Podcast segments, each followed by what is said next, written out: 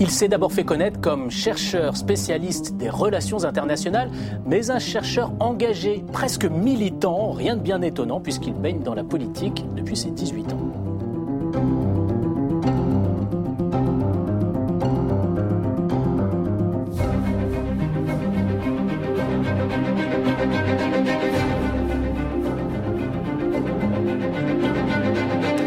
Bonjour Benjamin Haddad. Bonjour.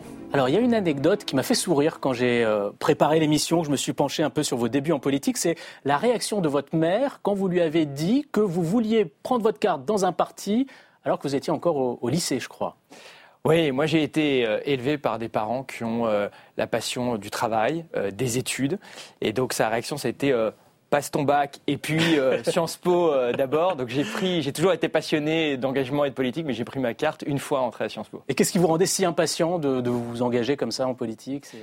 Ah, j'ai toujours eu cette passion. Je pense que, en plus, j'ai fait euh, mon lycée à un moment qui était très politisé. Jean-Marie Le Pen est passé au second tour en, 2002. J'ai eu mon bac en, 2003. On avait eu le, 11 septembre. Beaucoup de, de, sujets qui étaient très intenses à ce moment-là, à la fois en politique intérieure et en, et en relations internationales je pense qu'à un moment, euh, l'engagement, on a ça en soi. On a envie de donner un, sens à sa vie qui peut-être dépasse simplement sa, propre personnalité. J'ai passé beaucoup de temps en tant que militant, euh, engagé. Euh, jeunes populaires, donc Militant jeune pop, effectivement, à l'UMP.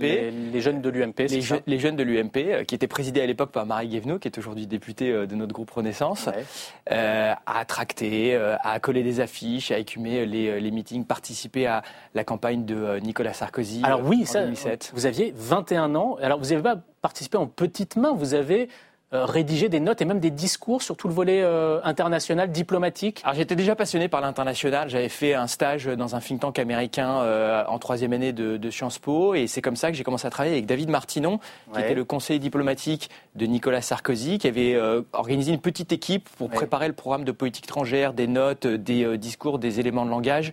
Et donc j'ai participé de ce côté-là, mais aussi évidemment en tant que, en tant que militant très actif sur le terrain. David Martinon, vous l'avez suivi ensuite dans sa campagne malheureuse hein, au municipal à, Neuilly-sur-Seine. Vous étiez dans, son équipe. Et puis à partir de 2009, eh bien, c'est en première ligne que vous êtes euh, apparu en tant que jeune copéiste. Je voulais juste dire euh, un petit mot de Génération France et Génération France Jeune que la plupart d'entre vous euh, connaissez, qui est un think tank, donc un cercle de réflexion qui a été créé par Jean-François Copé depuis quelques années pour promouvoir le débat pour ouvrir au maximum la réflexion politique à la société civile, aux entrepreneurs, aux intellectuels, aux jeunes, à tous ces acteurs qui n'ont pas forcément l'habitude de s'engager dans les partis politiques, de prendre leur carte, d'arriver dans une logique militante partisane et de les faire participer au débat public. Alors à cette époque, vous étiez donc le responsable du mouvement Génération France, un think tank, comme vous dites, donc un cercle de réflexion. Euh, il y en a eu deux autres par la suite, on va en parler, hein, des, des think tanks. Euh, pour certains, la politique, c'est avant tout l'action. On a l'impression que pour vous, c'est d'abord la réflexion, l'intellectualisation des choses. Non, c'est l'action au service des idées. J'ai toujours été euh, engagé, militant pour mes convictions, un peu spectateur ah engagé comme pour défendre vos idées, mais...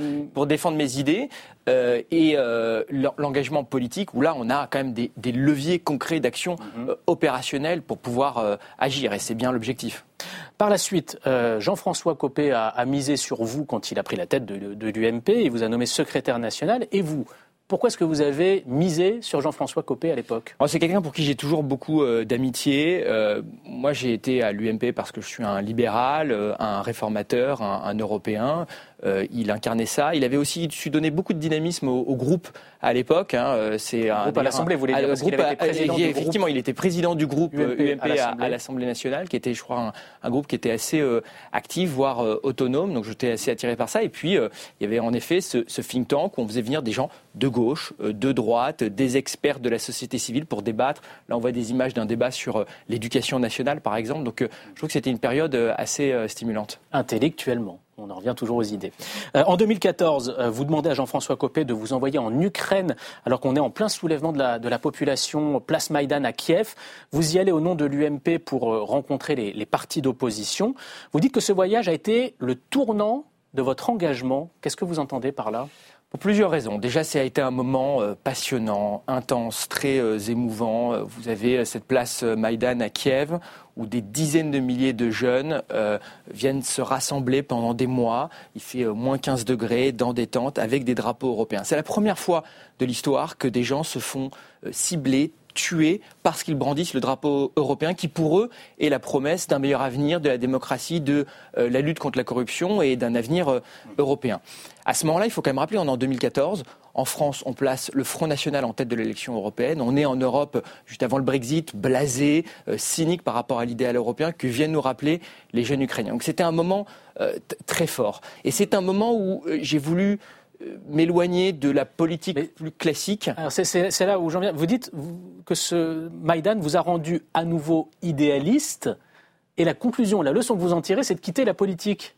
C'est étonnant. C'est vrai que c'est un moment où, comme beaucoup euh, de euh, collègues euh, de gauche comme de droite, je ne me reconnaissais plus dans ce que le clivage droite-gauche traditionnel avait à offrir. Je voyais la droite, l'UMP, qui était prise dans des querelles de personnalité et d'ego, qui commençait à se crisper notamment sur les questions d'identité et euh, de société. J'étais favorable au mariage pour tous et j'ai vu euh, beaucoup de dirigeants de droite aller euh, dans les manifestations les unes après les autres. Donc je ne me reconnaissais plus et c'est là que j'ai décidé de prendre du, recul. Donc vous partez à Washington, vous devenez chercheur dans le think tank américain qui est baptisé Hudson Institute.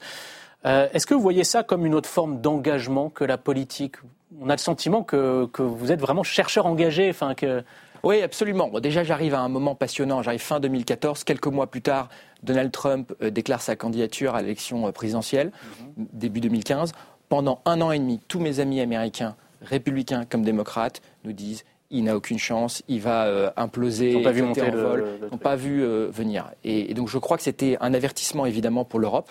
Mhm. et après ça, d'ailleurs, j'ai toujours considéré que Marine Le Pen, les populistes pouvaient l'emporter, et donc il fallait rester engagé. Et puis, euh, j'ai considéré que Trump n'était pas un accident de l'histoire, qu'on voyait une continuité aux États-Unis, un repli des Américains sur eux-mêmes, euh, un retrait d'Europe, une volonté de plus intervenir dans euh, des conflits au Moyen-Orient ou ailleurs qui avaient parfois des conséquences sur notre sécurité. Donc il fallait que les Européens en tirent les conclusions. Ce qui est étonnant, c'est que ce premier think tank, Hudson Institute, puis le second, qui s'appelle Atlantic Council, euh, sont clairement des cercles de réflexion qu'on peut baptiser d'atlantistes pro-américains. Et vous, à l'intérieur de ces cercles de réflexion, vous êtes allé défendre l'Europe, l'Europe autonome, l'Europe souveraine, indépendante, l'Europe puissance.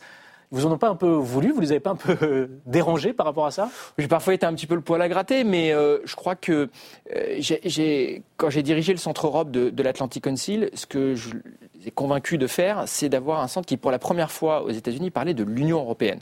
Parce que l'Europe, euh, aux États-Unis, c'était vu souvent à travers l'OTAN mhm. euh, ou à travers les relations avec euh, les États membres.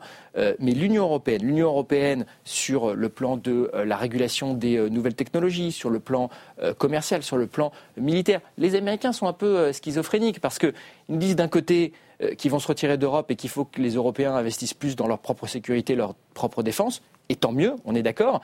Et dans le même temps, quand on le fait, quand on essaie d'unir l'Europe et d'avoir euh, les instruments de, la souveraineté, généralement, là, euh, ils, braquent euh, et voire s'y opposent. Donc je crois qu'il y a un dialogue transatlantique important à mettre en place avec nos alliés, entre alliés démocratiques, mais il y a une relation à, à réinventer et repenser. C'est ce que j'ai essayé de faire des deux côtés de l'Atlantique ces dernières années. Ce que vous avez fait avec votre livre paru en avril 2019, Paradis perdu, vous évoquez d'un côté l'avènement du Et puis de l'autre, vous développez ce concept, vous ne l'avez pas inventé, hein, il a émergé quelques années plus tôt, le concept d'autonomie stratégique. Or, il se trouve que sept mois plus tard, c'est Emmanuel Macron lui-même qui en parle dans une interview à The Economist. Est-ce qu'il faut faire un lien entre les deux? Est-ce que vous étiez resté en contact euh, avec lui parce que vous l'avez rencontré à Washington dès 2015 euh, est-ce que vous lui aviez envoyé votre livre? Est-ce que vous avez pu l'influencer là-dessus? Emmanuel Macron est quelqu'un qui s'intéresse beaucoup à, ces débats et à ces, euh, et à ces questions. Euh, et il a mis évidemment l'Europe au cœur de, sa campagne. Moi, c'est ce qui m'a attiré dès 2017 en, m'engageant depuis les États-Unis à l'époque dans, dans sa campagne avec lui. je crois qu'il est hanté par l'idée que l'Europe pourrait se retrouver à, à disparaître, à être qu'un un, théâtre des rivalités entre les États-Unis et la Chine sans être capable d'avoir sa propre voix, de défendre ses intérêts. vous avez nourri sa réflexion sur ce sujet, euh, vous pensez Je crois qu'il se nourrit de, beaucoup euh, d'experts, de beaucoup de rencontres et, d'échanges. C'est quelqu'un qui est toujours extrêmement à l'écoute et, ouvert à ces, échanges, qui s'intéresse aux, idées. Alors vous l'avez dit, hein, votre rencontre avec Emmanuel Macron est remontée à 2015. Vous êtes engagé pour lui en 2017 à Washington avec le comité En Marche sur place, localement. Mais vous avez laissé passer les législatives à l'époque pour vous présenter finalement en 2022. Vous revenez en France, vous présentez à Paris dans le 16e arrondissement. Qu'est-ce qui motive ce retour en politique alors que vous aviez été quand même un peu échaudé, déçu euh, en 2015 Je crois que les cinq prochaines années sont absolument fondamentales pour le pays. Je crois qu'il y a un risque de voir euh, l'extrême droite euh, arriver au pays. Il y a encore des réformes fondamentales à faire au niveau national, mais bien sûr au niveau européen. Vous savez, moi je viens d'une famille, mon père est pas né en France, une famille qui s'est intégrée, qui, est, qui a fui euh, l'antisémitisme en, Tunisie, qui est très reconnaissante aussi à, la République, qui a travaillé dur pour euh, s'intégrer. Donc euh, je me suis toujours aussi senti redevable. Et donc cet, engagement, il a toujours été en moi et c'était le moment de, de franchir le cap. À l'Assemblée, vous présidez le groupe d'amitié euh, avec l'Ukraine. Euh, vous avez rencontré Volodymyr Zelensky à deux reprises, hein, avant d'être élu député, quand vous étiez à l'Atlantic Council, depuis que vous êtes député également. Euh, cette guerre en, Ukraine, on, a compris, hein, elle concentre toutes les valeurs pour lesquelles vous vous battez, la liberté, l'Europe, la démocratie. Mais est-ce que cette bataille pour ces valeurs, vous la meniez pas de façon plus efficace en tant que chercheur engagé, chercheur militant que de député? Non, je crois que c'est des rôles différents, mais dans le cadre de, l'Assemblée nationale, il y a bien sûr euh, un soutien à ce que fait la France. Mmh. mais vous n'êtes pas aux commandes, avec vous n'êtes pas les livraisons, ministre des Affaires étrangères ou... Naturellement, mais il y a les livraisons d'armes, le, le, fonds de soutien à l'Ukraine qu'on a fait doubler, le groupe, lors du débat budgétaire. Je crois profondément à la diplomatie parlementaire. Je pense que notre Assemblée a un rôle à jouer dans ce soutien à l'Ukraine. Et les Ukrainiens, d'ailleurs, eux-mêmes sont reconnaissants non seulement du soutien, bien sûr, de, de la France, mais aussi de ces échanges qu'ils peuvent avoir avec les parlementaires. Allez, on va passer à notre quiz à présent. Donc, je vous explique la règle. Je vais commencer des phrases et ça va être à, vous de les compléter, de les terminer. On y va. Depuis que je suis député, j'évite de. J'évite de, céder euh, à euh, la facilité de, de, la violence, du, clash. C'est un, un, monde de, de conflits. Euh, on, se, on, se, bat, on se bat pour, pour des idées, mais, mais c'est un monde qui peut aussi vite céder au conflit de, personnes et, j'évite cela. Un bon porte-parole, c'est comme un bon prof. Euh, Vous êtes porte-parole du groupe Renaissance? Est-ce que c'est j'ai enseigné euh, euh, c'est différent parce que moi, j'ai toujours aimé l'enseignement très interactif. Mmh. Je faisais lire beaucoup à mes, à mes étudiants et après, j'essayais de, de les, euh, les faire s'exprimer sur les sujets. Je pense que c'est la meilleure façon euh, d'enseigner. Un porte-parole, par définition, non, il va pas. plus qu'il euh, plus qu'il n'écoute. Mais il y a la pédagogie. Mais en, revanche, alors il y a effectivement la pédagogie. Vous avez raison.